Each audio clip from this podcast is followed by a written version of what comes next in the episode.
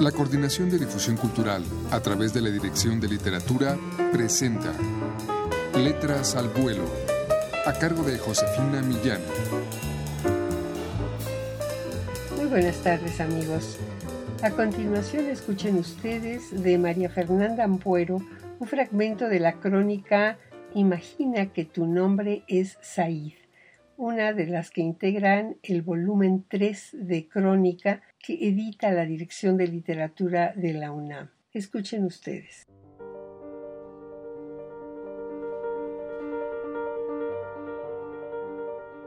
Tienes 35 años. Naciste, creciste y viviste toda la vida en la ciudad siria de Daraa, que se pronuncia Daraeya. Y allí conociste y te casaste con Ragida, que 15 años después todavía te gusta, sobre todo su cara y sus ojos redondos, brillantes como higos.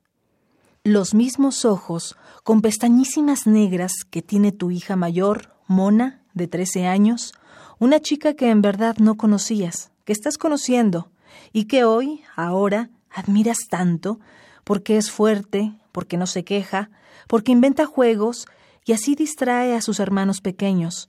Vayan, Mayas, Omar y Layan, porque tranquiliza a su madre cuando se desespera, porque aprendió inglés casi sola, y ahora es la traductora de toda la familia. Tú, Said, que no sabes hablar más que árabe, te sientes impotente, viejo y muy tonto, necesitando a tu hija para explicar que lo que más te gusta de tu mujer son sus ojos de higo maduro. Llevas ropa deportiva, una camiseta roja con el escudo de algún equipo croata del que no eres fanático, una gorra negra, un pantalón beige de esos que tienen elásticos en los tobillos, calcetines blancos con rayas azules y rojas, zapatos deportivos marca Nike rojos. Estás vestido como para una excursión con tu familia, pero salvo los pequeños, cuya energía es un ciclón dentro de otro ciclón, nadie parece tener ganas de nada. Estás sentado en la tierra, en Tovarnik, Croacia, un pueblo de poco más de 2.500 habitantes en la frontera con Serbia. Llevas ya tres días en este mismo campamento, si es que le puedes llamar así a unas mantas en el suelo, donde se asentaron desde un principio junto con otros miles de sirios, afganos e iraquíes. Además de tu mujer y tus niños, los acompaña tu prima Ola y sus pequeños Nour y Anás, y otro primo adolescente, Asad. El marido de Ola está preso en Siria. No saben por qué. Es inocente. Repites, es inocente. Un día fue a trabajar. Era carpintero y no volvió a casa. De ese día han pasado tres años, y cuando se habla de eso, Ola se levanta y se va a mirar el cielo con los brazos cruzados. A ti, Said, también te iban a meter preso, o ibas a morir. Dices que si morías, el gobierno ganaba, que no querías que tus hijos crecieran sin padre, ni tu mujer sin marido. Por eso estás aquí. Por eso llevas un mes intentando llegar aquí. Bueno, no, no aquí. Germany.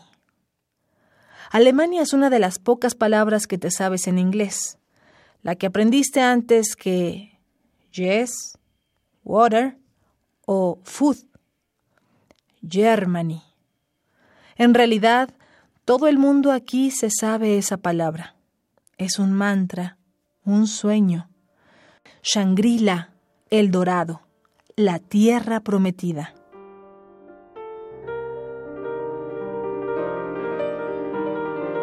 Les hemos ofrecido, amigos, un fragmento de la crónica titulada Imagina que tu nombre es Said, de la escritora ecuatoriana María Fernanda Ampuero.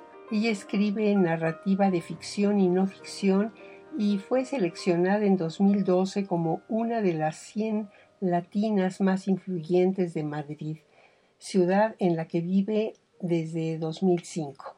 Adquieran ustedes este volumen en todas las librerías universitarias o llamando al 5622-6202. Muchas gracias por su atención.